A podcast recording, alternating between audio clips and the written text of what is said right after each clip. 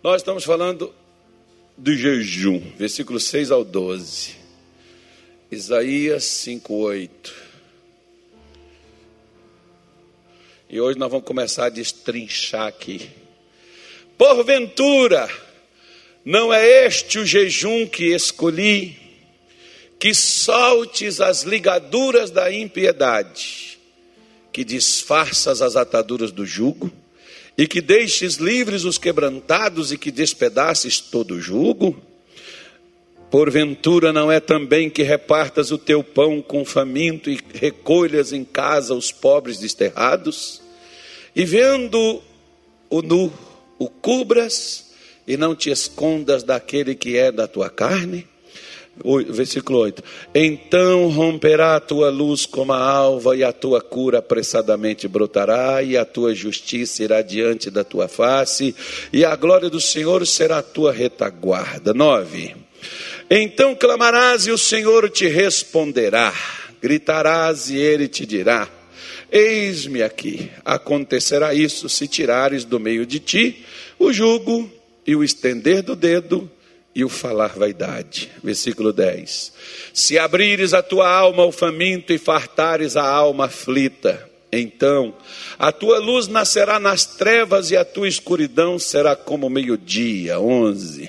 E o Senhor te guiará continuamente, fartará a tua alma em lugares secos e fortificará teus ossos. E serás como um jardim regado e como um manancial cujas águas nunca faltam. 12 para encerrar. E os que de ti procederem edificarão os lugares antigamente assolados, e levantarás os fundamentos de geração em geração, e chamar-te-ão reparador das roturas e restaurador de veredas para morar. Esse é o povo que faz a diferença. Né? Então, os que de ti procederem, as pessoas que vierem da sua carne, do seu sangue, as pessoas que vierem da sua fé que vierem da sua pregação, do seu evangelismo, da sua oração. São as pessoas que procedem de alguém. Se hoje eu estou aqui, eu só estou porque um dia alguém que eu não sei quem foi, foi diante de Deus por mim e talvez até hoje ainda vai. Também eu não sei. Né? Então, por causa disso, é que a gente consegue fazer todas estas coisas. Porque, como é, diz o, o chamado, por exemplo, ditado popular, tal pai.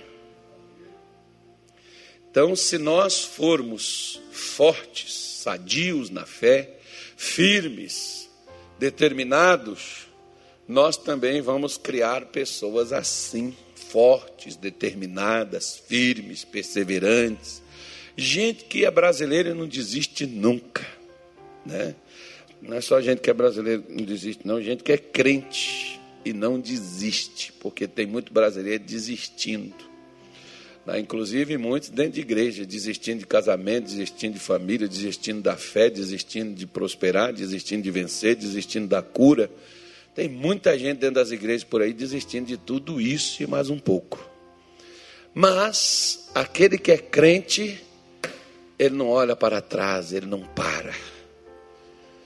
As portas do inferno não prevalecerão contra ele, ou seja, o inferno vai cercar, vai fechar, mas esse que tem essa camarada, que tem essa, tem todas essas qualidades aí que Isaías falou, essa pessoa aí não só ela, mas os que dela proceder vai ser aqueles que vai lá atrás no que deu ruim, né? vai levantar o que caiu, o que foi quebrado, né? e vai reparar as coisas e vai colocar onde você passava as pessoas e diziam: Isso aí não tem jeito, não, isso aí não adianta. Aquela pessoa vai lá e vai recuperar, vai levantar aquilo. Esses tempos atrás eu estava vendo um filme, que às vezes tem filme que prega para a gente mais do que muitas pregações que a gente escuta. Eu estava vendo um filme que uma mulher pegou um casarão velho que ninguém queria, nem de graça. Ela pegou aquele casarão e ela reformou aquele casarão todo e fez naquele casarão um hotel. E ele ficava no meio do mato, num lugar muito bonito e tal. E aí as pessoas começaram a ir para aquele lugar e, e ali aquele hotel bombou. E aí os olhos cresceram. Agora todo mundo quer o casarão. Né? Todo mundo quer aquilo que antes era feito, estava julgado, caído, bicho vivendo lá dentro, ninguém queria. Mas agora que está limpinho, que está novinho, agora todo mundo quer, né? Pois é. Então, às vezes é assim. Mas não é a nossa mensagem de hoje. A nossa mensagem de hoje está lá no versículo de número 6 e 7. E nós vamos retornar lá nele e nós vamos pegar aqui. Porque Israel, nos tempos do profeta Isaías, eles nunca deixaram de orar e de jejuar. Se você for, por exemplo, um tempo atrás tinha um rabino que ele estava reclamando comigo, que ele falou assim para mim, falou, pastor, quando o senhor for a Israel, por favor, não vai em caravana, não. Falei, como assim? Eu falei, não, porque os evangélicos que vão para lá em caravana, nós gostamos, nós amamos, todo mundo. Mas os evangélicos vão para lá para caravana só para comprar água, óleo, areia, pedra. Pastores só vão lá para poder buscar coisa, para poder trazer para o Brasil, para poder, ou sei lá, não, eu acredito que seja aquele pessoal para fazer campanha, né? Trazer as coisas santas para poder fazer campanha, para dar para os irmãos que não foram, um pedacinho do negócio, uma coisa que represente Israel. E ele falou uma coisa interessante. Ele disse assim: todos os dias, lá em Israel, às quatro horas da manhã, já tem judeu lá no chamado Muro da Lamentação e está lá assim, ó. Falando com Deus pelas nações. Não é orando por eles, não. Orando pelos outros. Ele diz, quatro horas da manhã, pastor, já tem gente lá. Muita gente. Os crentes, os evangélicos, não vai. Quando vai lá, vai só lá, assim, uma horinha assim, mas não vão para orar. Deveria ir ali orar pela família, orar pela nação deles, aquela coisa toda tal. Às vezes até o pessoal faz, eu nunca fui, então não posso nem julgar também eles, mas foi o que ele me falou, né? Que para unir com eles lá nas orações e orar junto com eles, o pessoal não vão não. O pessoal vai muito nos negócios turísticos para conhecer aqueles lugares e tal mas naquele lugar que poderia ir fazer algo para mudar a situação, muita gente não vai. Então, é costume deles orar, até os dias de hoje eles oram, jejuar também. Mas eles começaram a reclamar porque diziam que eles jejuavam e Deus não respondia, Deus não atentava.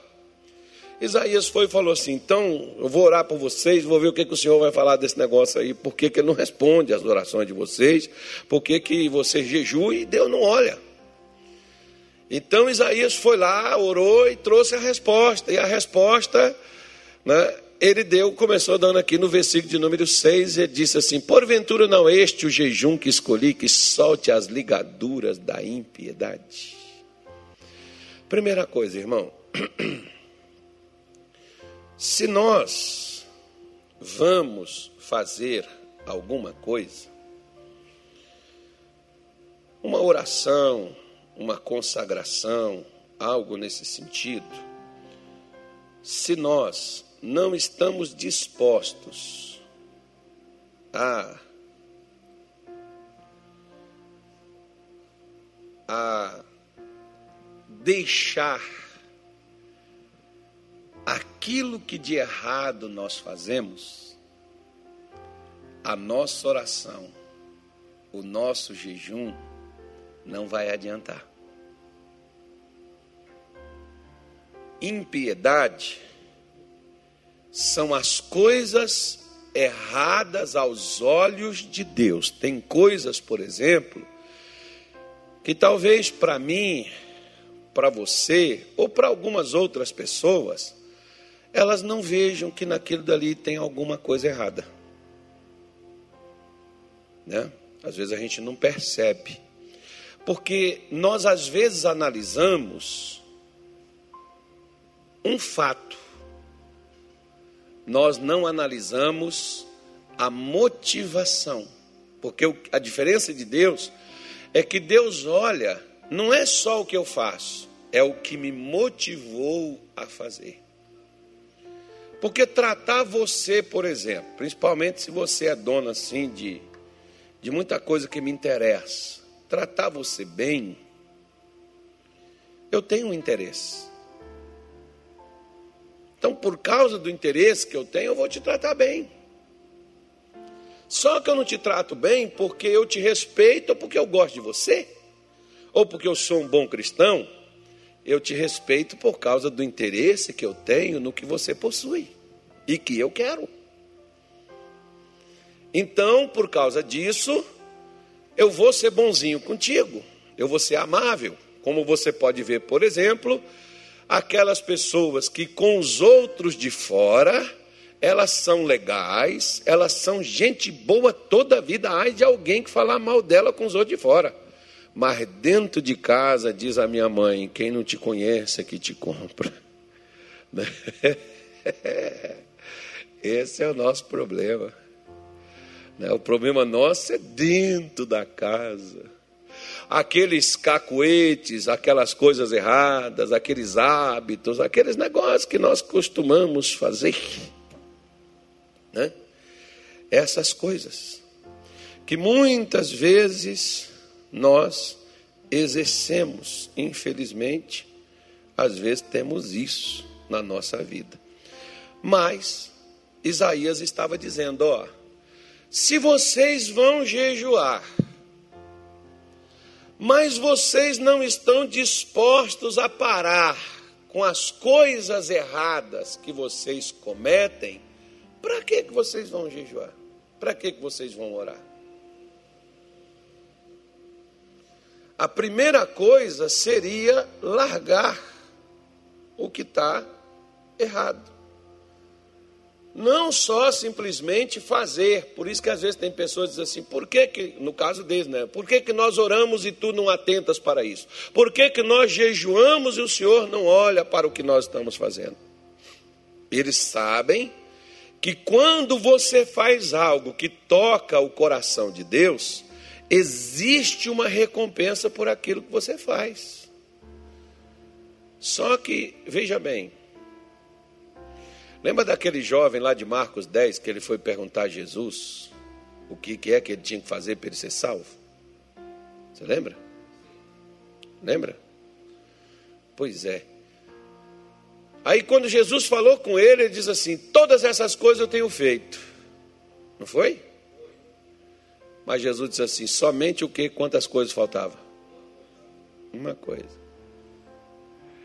E quando Jesus falou com ele o que faltava, ele estava disposto a fazer? E por causa de uma coisa, ele não estava reprovado diante de Deus?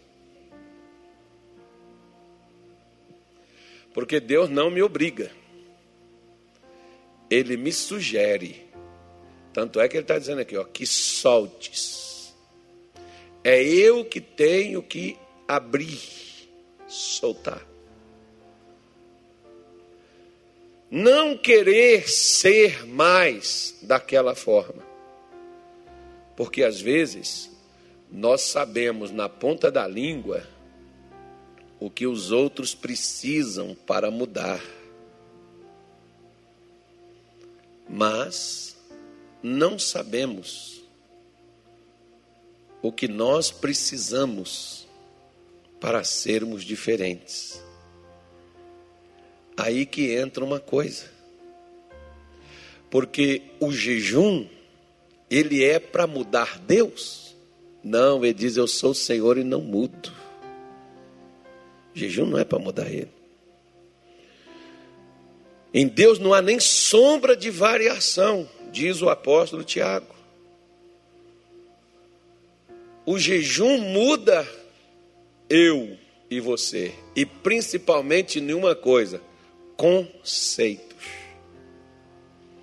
entendimento, coração, mais propriamente dizendo. Quando nós jejuamos, o propósito do jejum é mudar aquilo que nós somos, aquilo que nós fazemos, que muitas vezes parece estar perfeito, como aquele jovem chegou lá, tudo isso eu tenho feito desde a minha infância. E a Bíblia diz que Jesus o amou. Poxa, Jesus gosta de gente sincera. Realmente ele fazia tudo aquilo. Mas Jesus diz assim: mas falta somente uma coisa. Ou seja, eu preciso jejuar para quê, pastor? Para Deus me mostrar, irmão, o que, que é que eu preciso soltar. Por quê? Salmo 32, vamos lá. Já estou terminando, amém?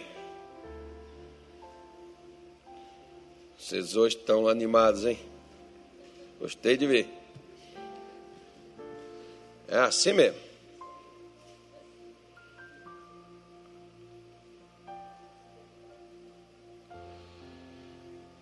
Olha só o que, que Davi falou: Bem-aventurado é aquele cuja transgressão, falha, erro é perdoada e cujo pecado é coberto. Naquele tempo o pecado era coberto, nos tempos de hoje o pecado é lavado, ele é removido, ele é tirado. É melhor do que ficar só coberto, né? Se assim, por exemplo, quando aquela, aquela, aquela, aquela, aquela pessoa assim está com preguiça, ela varre a casa, mas chega assim perto do tapete, ela joga assim para debaixo e deixa lá. Quando levanta o tapete é que é o problema, irmão. A sujeira está toda lá, só cobriu. Né? Então vamos lá, versículo 2. Bem-aventurado o homem a quem o Senhor não imputa maldade, em cujo espírito não há engano. Versículo 3. Enquanto eu me calei, o que, que aconteceu com Davi? envelhecer os meus ossos pelo meu bramido em todo dia. Quando a Bíblia fala de osso, ela está falando de estrutura. Minha, se, se, quebrar um osso aqui, por exemplo, a tíbia ou o perônio, né? se quebrar um desses ossos na minha perna, eu vou aguentar ficar aqui em pé? Posso até ficar, mas vou ficar assim, ó ou com a muleta aqui, ou numa cadeira de roda, porque a minha estrutura não me permite caminhar, ou correr, ou andar, ou pular, muito menos. Como é que está a sua estrutura? Casamento, negócios, vida espiritual, seu ânimo, sua fé, como é que está a sua estrutura? Ela está envelhecendo ou ela está se renovando? Porque Paulo diz que, ainda que o corpo, o lado de fora, ele envelheça, contudo o interior se renova dia após dia. O seu lado de fora está arruinando tanto quanto o lado de dentro também? Porque o lado de fora vai descaindo, vai dando assim aquelas peles enrugadas, né? vai aparecendo assim aquelas fraquezas, os olhos começam a escurecer, a visão começa a ficar turva, né? e nem com óculos mais a pessoa consegue às vezes enxergar. Agora, o lado de dentro, como é que está? Porque tinha um profeta, por exemplo, acho que era Aías o nome dele, ele era ceguinho, ceguinho, ceguinho, enxergava nada. Aí chegou a mulher de Jereboão na casa dele, e Deus disse assim: Olha, a mulher de Jereboão está vindo aí contigo, mas ela não está vestida de rainha. Por que, que Deus falou? Porque se ela fosse vestida de rainha, certamente tem um fofoqueiro que chegaria e dizer assim: a rainha está vindo ali. Então ninguém identificou que ela era rainha, porque ele não estava sozinho naquele lugar. Porque se Deus fosse falar com ele, ele não precisaria dizer que era ela que estava vindo. Quando ela chegasse, Deus falava: é ela. Se Deus avisou, é porque ninguém iria reconhecer ela, ela não estava vestida como rainha. Porque ela foi fazer uma pergunta para o profeta. Aí, quando ela chegou na porta, o profeta gritou, dizendo: Entra, mulher de Jerebuão. A mulher quase caiu, né, irmão? Se estivesse na cadeira, caía. Quem falou com ele que sou eu? Pois é, ele era cego só dos olhos naturais, mas os olhos espirituais ele enxergava. Não tem problema, por exemplo, assim, ó, lembra de Jó? Perdeu família, perdeu os bens, Perdeu a saúde, Jó estava podre, mas por dentro Jó estava igual o coco da Bahia, irmão, sãozinho. Firmezinho, com bastante água e castanha. Porque o coco bom é aquele que dá muita água e castanha também. Né? Como o pessoal fala, estou igual o coco da Bahia, sãozinho. Não sei né, se coco da Bahia é bom assim mesmo. Não, claro que é, que é onde gente toma, vem mais é de lá. Né, daqui também deve ter, não sei se aqui tem produção de coco. Mas, o que, que acontece? Você está bem, você, a, a, sua, a sua estrutura por fora pode estar escangalhada, mas a sua estrutura interna, o seu emocional, o seu ânimo, o seu espírito, como é que é que ele está? Ô oh, pastor, estou só o pau da goiabeira. Estou só o bagaço da cana. Está só a garapa agora, né, irmão? Está só o caldo. Né? Pois é, Davi ficou assim. Sabe por que, que Davi ficou assim? Porque diz assim: ó, enquanto eu me calei. Enquanto ele ficou calado, a estrutura dele envelheceu a tal ponto que não aguentava mais. Você vê Davi falar assim: Senhor, as angústias entraram na minha alma. Parece que deu uma depressão em Davi, parece que deu um negócio nele, irmão. Um cavalo do cão entrou na vida dele. a gente vê Davi está endemoniado. Não, ele não estava endemoniado. Mas o emocional de Davi está abalado. Ele diz assim: Senhor, são muitos os inimigos que se levantam contra mim. Até dentro da casa dele foi filho né? pessoas dentro da própria família, o negócio, o bicho pegou para o lado dele, mas tudo isso porque ele ficou calado. Vamos lá, passa para o versículo 4, vamos embora lá, diz assim: ó. Porque de dia e de noite a tua mão pesava sobre mim, e o meu humor se tornou sequidão de estio. Ah, era Deus que estava pesando, irmão? Engraçado que às vezes a gente fica quieto e a gente acha que é Deus que está esmagando a gente, né? Interessante esse negócio. Não, pastor, porque eu não sei, porque eu estou orando, porque eu estou jejuando, porque eu estou buscando, não sei porque eu estou assim. Então, eu vou te dar uma dica hoje. Pergunte para Deus o porquê. Por que eu oro e o Senhor não me responde? Por que, que eu clamo, eu peço a bênção e a bênção não chega? Então, certamente Deus quer tratar algo antes da bênção, Ele quer tratar o lugar aonde vai se colocar a bênção.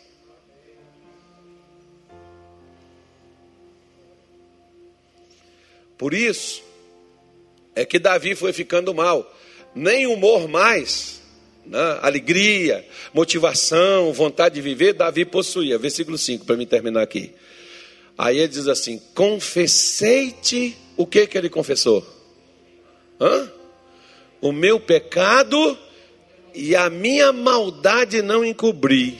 Dizia eu: Confessarei ao Senhor as minhas transgressões, e tu perdoastes a maldade do meu. Versículo 6, olha que versículo bonito, ó. Pelo que todo aquele que é santo orará a ti, a tempo de poder te achar, até no transbordar de muitas águas, estas a ele não chegarão. Mas volta no versículo anterior aí para mim. Quem está lá hoje é o Lucas, né? Eita, Lucas, é nós. Estava falando assim hoje, Lucas. Deus vai te abençoar bastante. Esse mês já fez um alvo para esse mês? Ah, você está fazendo alvo muito pouco, Lucas. Você está precisando de uma fé. Aí, olha só. Confessei-te o meu pecado e a minha maldade então tem duas, dois problemas aqui. Onde tem pecado, existe a maldade. O que leva a pessoa a cometer um erro é a maldade que está dentro dela. Já quem está falando de Davi, vamos mostrar o pecado dele e a maldade do pecado. O pecado foi deitar-se com Batseba. O pecado, a maldade, foi mesmo sabendo que ela era casada, mandou buscar ela e se deitou com ela. A maldade daí. Porque alertaram ele quando ele perguntou: quem é aquela mulher que está lá na fonte tomando banho? Essa é a mulher de Urias, o Eteu, um dos seus 30 valentes. Era a guarda, o cara era o guarda pessoal de Davi. Mas a maldade dele, e ainda foi maior, porque ele escreveu um bilhete para o comandante, entregou na mão do, do emissário para o destinatário, colocar o, o cara que levou o bilhete na mão, que era a sentença de morte dele. Que era para o camarada ser colocado na frente da batalha e ser deixado para morrer. Então Davi sabia que o cidadão iria morrer. Iria morrer por causa do pecado dele. Isso é que é a maldade. Quando nós pecamos, é porque existe a maldade que nos leva a errar. A gente não sai assim, ah, hoje eu estou pronto que eu quero fazer um pecado, eu quero fazer uma coisa errada. Não. Você vê, por exemplo, que Jesus disse assim: olha, aquele que olhar para uma mulher com intenção impura no seu coração, já pecou contra ela.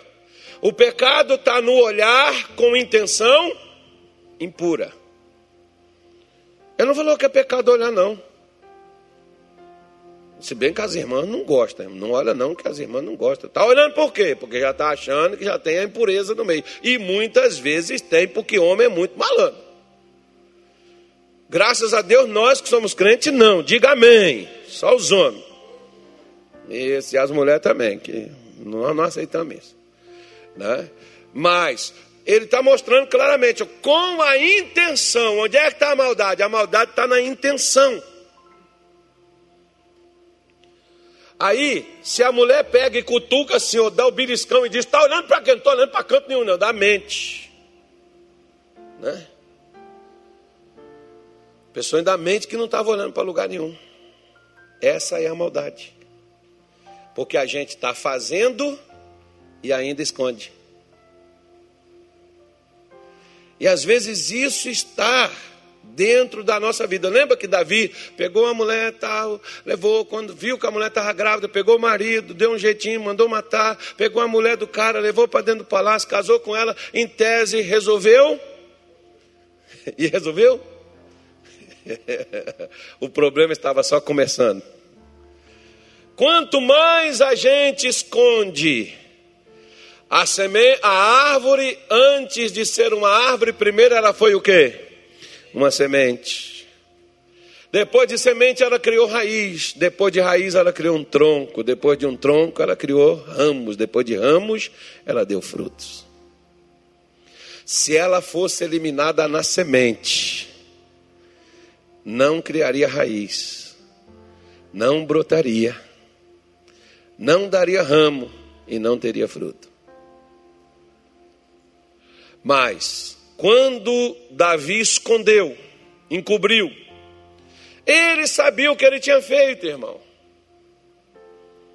Mas como ele era rei, como nós, por exemplo, nós sabemos muitas vezes onde nós fazemos besteira. Mas nós falamos assim: "Mas eu sei que Jesus me ama". Claro que ele ama. Mas você acha que ele apoia? o que estamos fazendo? Porque tem gente que pensa que ele apoia. Porque ele não desceu com um cajado, com a marreta, com um machado na nossa vida. A gente pensa assim: não, é, Deus viu que eu sou um bom cara, tudo bem que eu fiz aí, eu pisei na bola, mas ele sabe que eu sou um cara, gente boa pra caramba. Então ele entende e legalmente a coisa não está muito ruim entre nós dois.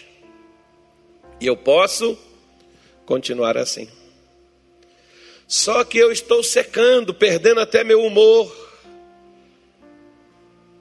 Eu estou na ficando triste, depressivo, desanimado, abatido, cansado, sobrecarregado, ansioso, perturbado síndrome do pânico, aquela coisa araiada toda, aquele negócio, todo sintoma emocional que começa a aparecer na nossa cabeça, começa a aparecer na nossa vida, começamos a sentir culpa, começamos a sentir medo, começamos a ter pânico. E tudo isso por quê? Porque nós calamos. Você vê que foi preciso o profeta, chegou lá, o Natan foi lá com Davi, contou uma parábola para ele, e Davi ainda deu a sentença ainda. O homem que fez esse negócio aí tem que pagar quatro vezes. E o profeta virou para ele e disse assim: Davi, esse homem é você.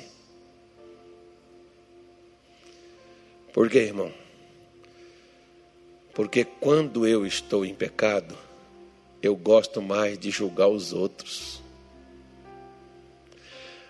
Se você gosta de criticar os outros, olha para você. Olha para você que você está pior de quem você está falando. Não, pastor, mas tem umas coisas erradas, a gente tem que falar mesmo. Quem te pôs como juiz? Alguém te colocou como juiz? Não, ninguém me colocou como juiz. Pois é. Se ninguém te colocou como juiz, por que, que você está assumindo o lugar de um? Então não deveríamos. Você vê, por exemplo, o Senhor Jesus, ele diz assim: olha,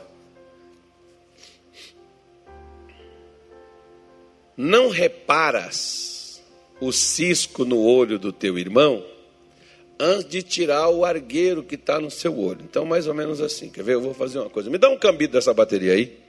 Uma paleta, né? Eu chamo isso cambito. Em Minas Gerais é tudo diferente, irmão. Se for para lá, você tem que pegar o vocabulário de Minas. Venha cá, pastor Tony. Ficar perto de mim. Tira esse. Não, não, tira o óculos, não. Tira o óculos, não. Tira não. Tira não, senão vai furar seus olhos. Aí, ó. Eu tô com isso aqui no meu olho, ó. Aí eu preciso chegar pertinho do olho do pastor Tony, ó. Mas, eu, mas isso aqui está no meu olho. Ele tem um cisco no olho dele. Mas se eu chego com isso aqui, o que é que bate primeiro nele? que é que bate primeiro nele? É o que está em mim. Isso aqui, ó, não deixa Deus chegar perto dele, ó.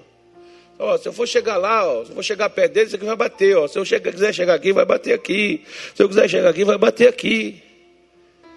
Porque isso aqui está no meu olho. O que está no meu olho, quando eu olho para ele, é pior do que o que está em mim, mas eu só vejo nele. Nele eu consigo enxergar o cisco. No meu não enxerga essa paleta. Lembra daquele homem que diz assim: Pai, graças eu te dou, porque eu dou o dízimo de tudo. Jejuo duas vezes por semana. E não só como os demais homens. Só faltou a dona Florinda para falar: Vem, Kiko, não se misture com essa gentalha. Né? Vamos embora de pé dessa galera. Por quê?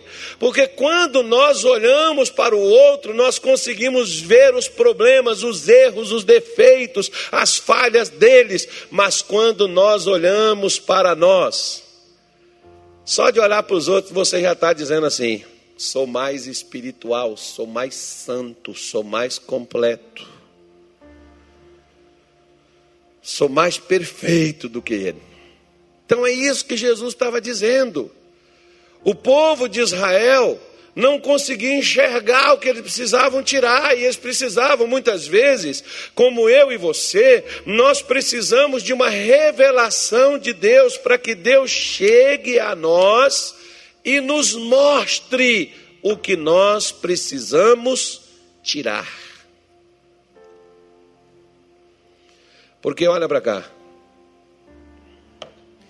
O diabo, você sabe, por exemplo, que o diabo gosta de trabalho nas noites, madrugadas. Por quê? Por que, que eles gostam de trabalho nessas horas? Que é para ninguém ver, eles gostam mais da coisa mais oculta, mais escondida. Olha para cá. Tudo que está escondido na minha vida é um prato cheio para Satanás permanecer na minha vida. Por isso, preste atenção no que eu vou lhe dizer. Quer ver? Ó? Primeira, primeira, onde é que está isso? Não, segunda carta aos Coríntios, capítulo de. Obrigado, viu, pastor Tony? Quase que eu furo seu olho. Ainda bem que você estava de óculos. Primeira aos Coríntios, capítulo. Segunda aos Coríntios, capítulo 6, por favor. Acho que é segundo aos Coríntios. Faz tanto tempo que eu não vejo isso. Deus me lembrou disso aqui agora. Eu acho que seja isso aqui. Não sei. Onde é? Peraí, peraí. Onde é que... Jesus, onde é? É, isso mesmo. Não, não é seis não, irmãos. Calma aí. Oh, Senhor, se não fosse o Senhor na minha vida, eu não sei o que seria de mim, não. Eu seria um mais abestado do que preciso ainda mudar. Mas é, volta dois capítulos aí, que é capítulo 4, não é 6. Capítulo 4, versículo também de número 4, Jesus disse assim, ó, o apóstolo Paulo diz assim, quer ver? Ele está falando do Evangelho, no versículo 3 ele diz assim: Mas ainda o nosso Evangelho está encoberto, para os que se perde, está encoberto, nos quais o Deus deste século, quem é o Deus deste século? É o demo, é o cramunhão, né? O, é o cramunhão. O Deus deste século cegou o quê? os entendimentos dos incrédulos, para que não lhes resplandeça a luz do Evangelho da glória de Cristo, que é a imagem de Deus. Deus nos criou a sua imagem, a sua semelhança. Mas se eu não consigo enxergar a imagem, a semelhança de Deus, como eu posso me tornar assim? Então, para que eu não me torne assim, onde é que Satanás trabalhou? Fecha o entendimento, cega, não deixa ver, não deixa enxergar, não deixa o Evangelho se revelar, não deixa a pessoa perceber. Como, por exemplo, irmão, deixa eu falar uma coisa para você, nunca esqueça. Sabe o que, que Satanás negocia? Sabe o que, que ele negocia? O homem negocia dinheiro, poder. Negocia. Deixa eu lá. Né? Negocia fazenda, negocia carro, negocia uh, ouro, negocia prata, enfim, o homem negocia essas coisas. Mas sabe o que, que o diabo negocia? Almas. Agora deixa eu falar uma coisa para poder estremecer você na cadeira aí. Agora você vai estremecer, vai pegar fogo aí agora. Olha para cá. O diabo não se incomoda que nós fiquemos dentro da igreja, desde que a nossa alma seja dele.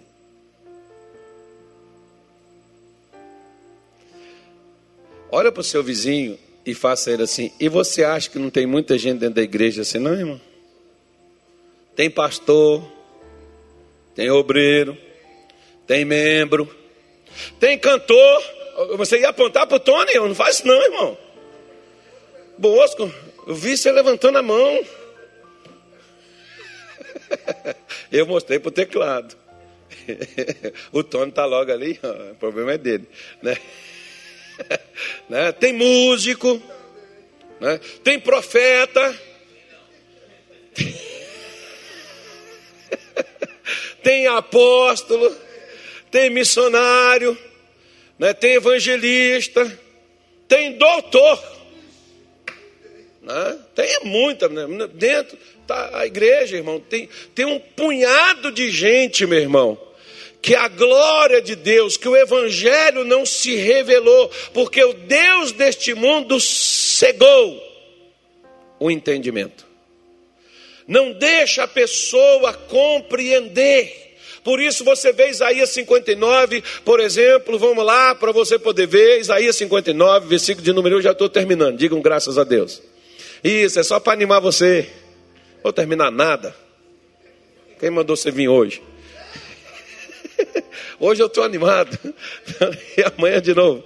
Eis que a mão do Senhor não está encolhida para que não possa salvar, nem o seu ouvido agravado para não poder ouvir. Mas olha só, mas as vossas iniquidades fazem divisão entre vós e o vosso Deus, e impede, e os vossos pecados encobrem o seu rosto de vós, para que não vos ouças, ou para vos não ouvir. Está vendo como Deus fala, mas eu não ouço? Por que, que eu não ouço?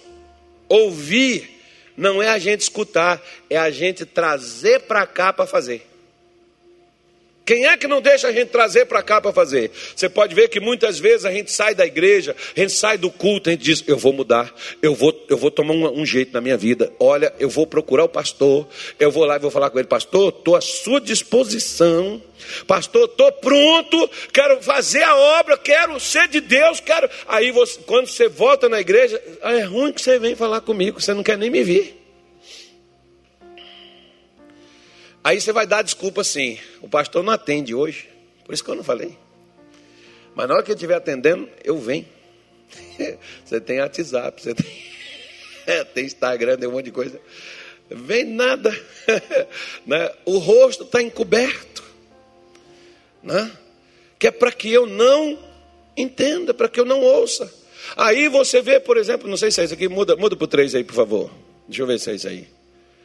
É, não, não é esse aqui não. Não é esse aqui não. Deixa eu ver um outro aqui. Deixa eu pegar aqui.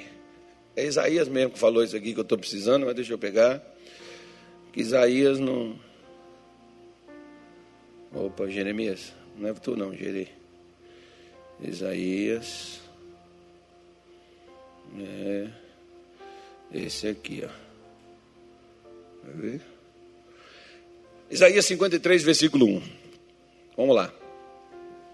Então ele diz: o rosto está encoberto, eu não consigo ver. Eu posso orar, mas eu não consigo enxergar. Quem deu crédito a quê? A nossa pregação. E a quem se manifestou o quê? Quem deu crédito? Quem? A quem se manifestou o braço do Senhor? A quem se manifestou? Olha que coisa interessante, quer ver? João capítulo 12, versículo 39 em diante. Esse eu tenho certeza que é. Bom, vamos lá testificar, né? Se não for, a gente volta. Vai que não é. É, profeta? Será que é, profeta? Olha, você pode estar errado, hein?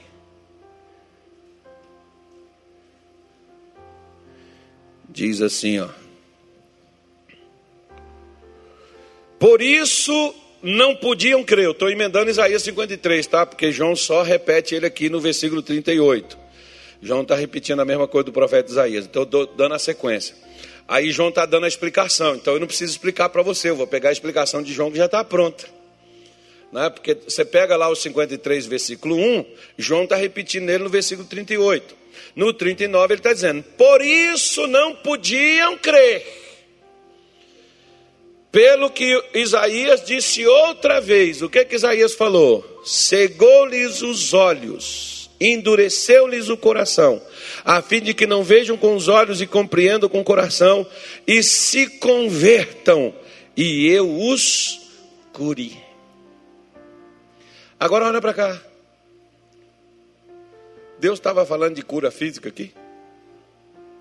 Deus está falando da cura que vocês não gostam de falar dela? Da cura interior. A alma desviada, o, o nosso interior corrompido. Nós não podemos crer, nós não podemos compreender que misericórdia é o que Deus quer e não sacrifícios, e o conhecimento mais do que oferta. Mas tem gente que oferece muita coisa para Deus, mas não o conhece. Lembra de Jó? Ele levantava todo dia de madrugada para santificar os filhos, quem precisava santificar era ele. Ele dizia: Porventura meus filhos pecaram. Lembra? Olha só, você vê, porventura meus filhos pecaram porque os meus filhos só gostam de festa, farra, não sei o quê. Aí depois você vai lá no capítulo 42, quando Deus faz 72 perguntas para Jó antes, um pouquinho do 38 em diante, ele começa a perguntar. E parece que nunca mais acabava, parecia aquela, né, aquela metralhadora ligada. E Jó está lá assim, ó, só assim, ó. Tem hora que na igreja a gente fica assim, né, irmão, tentando desviar. O negócio vem, pum, tchum, tchum. Aí tem hora que dá um puff, dá um nocaute, né? Mas Jó diz assim: Antes eu ouvia falar de ti. agora os meus olhos. Por isso me arrependo e me abomino. Está no capítulo 42, depois se você quiser conferir. Por isso me arrependo e me abomino. Então antes ele ouvia falar. Mesmo ele ouvindo falar, ele ainda era o melhor homem que Deus tinha no Oriente. Ele era o campeão de Deus. Ele era sincero, ele era reto, ele era íntegro. Era uma pessoa correta, irmão. Tá cheio de gente boa dentro da igreja. Gente que não pega uma agulha do outro, gente que é sincero, gente assim que é igual que nem Jó. Só tem um problema. O mesmo de Jó. Não conhece a Deus, só ouve falar dele.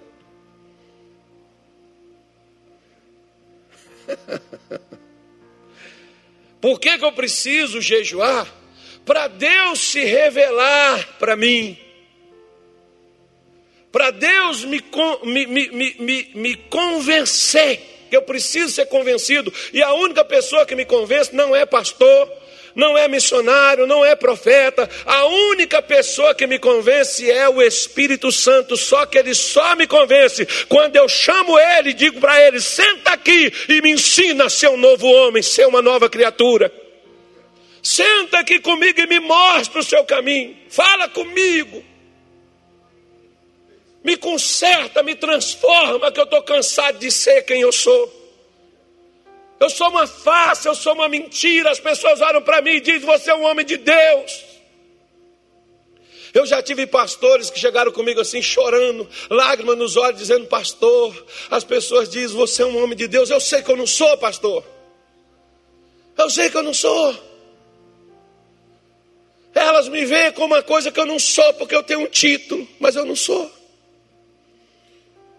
E por quê? Porque nós não conhecemos a Deus. Porque, vou te dizer o que me disseram. Se você conhecer a Jesus, você nunca mais vai ser o mesmo.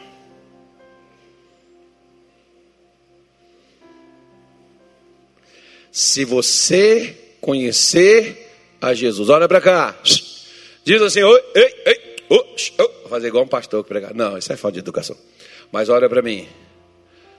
Viu a mensagem do missionário hoje lá? O que, o missionário falou? Olha para mim, irmão, olha para mim. Só não estava olhando para o chão, não, dona, dona, dona Ana? Não, só ficou olhando, caçando o missionário para olhar. Pois é, eu fiquei caçando ele. Onde é que ele está? Cadê ele?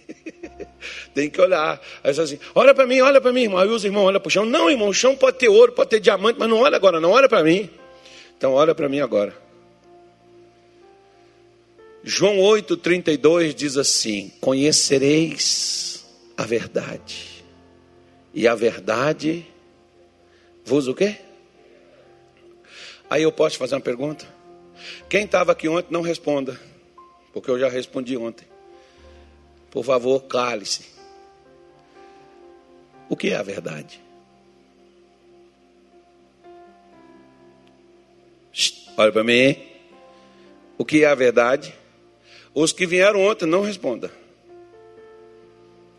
Mas os que não vieram, pode ficar à vontade para poder responder. O que é a verdade?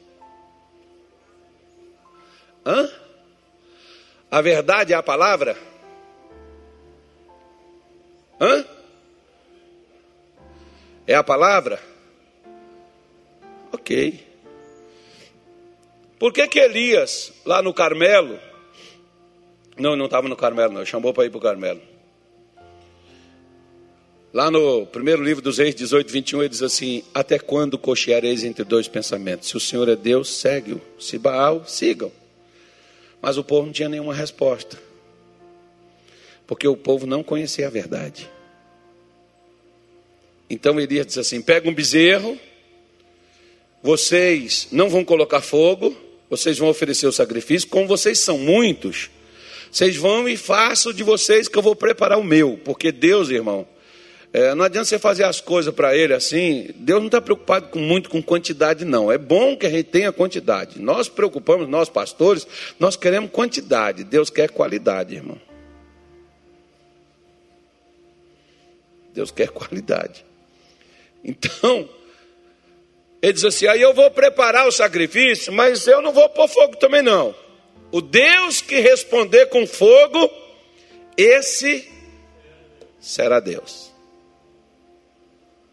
Então olha para cá. O que é a verdade? Eu já respondi para você. Eu te dei a resposta. Força a sua mente aí, pergunta para Deus o que é a verdade, Senhor. E Deus vai te dizer: é impossível, depois do que eu falei, se você não matou a charada, querido, a verdade é o resultado. Você já viu aquele. Ó, um dia chegou uma mulher comigo, lá em Timóteo, Minas Gerais. Disse assim: Olha, eu tenho uma amiga minha que ela veio aqui na sua igreja e você orou por ela, ela ficou curada tal. Bom, e eu, quando vou orar para as pessoas, eu não saio assim: quem quer curado, oh, curando agora. Não, eu prego para elas e oro. Quem cura é Deus, não sou eu. Eu prego, eu oro, mas quem cura. Aí ela diz: Ah, o senhor, ela ficou curada, eu vim aqui para orar por mim. Dá para orar? Eu falei assim: Eu vi que aquela mulher chegou por último, já tinha terminado o culto, eu estava atendendo. Ela não tinha ouvido nada. Eu falei assim: senhora tem 15 minutos para me dar uma palavra para a senhora. Ela falou: palavra sobre o quê? Da Bíblia. Ela foi, enfiou a mão assim na, na, na, na bolsa dela, irmão. Pegou uma carteirinha e me deu uma carteirada.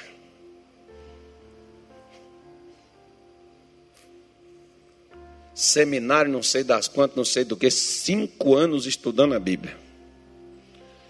E eu virei para ela: estudou tanto e está doente. Para quê?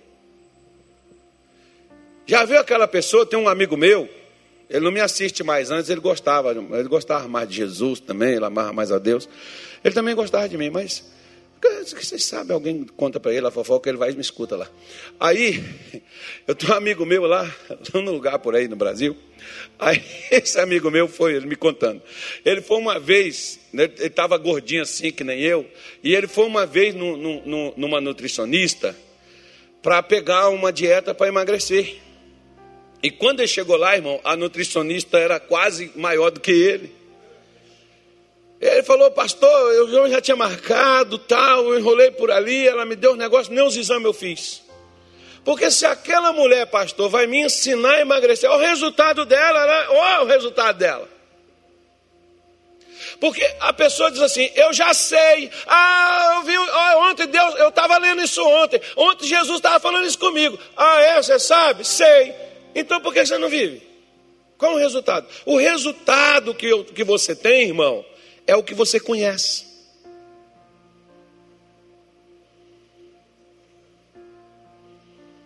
O resultado que é a verdade. Ou seja, Israel dizia que conhecia a Deus, mas como que eles viviam? Eles diziam que eram filhos de Abraão, mas qual era o resultado deles?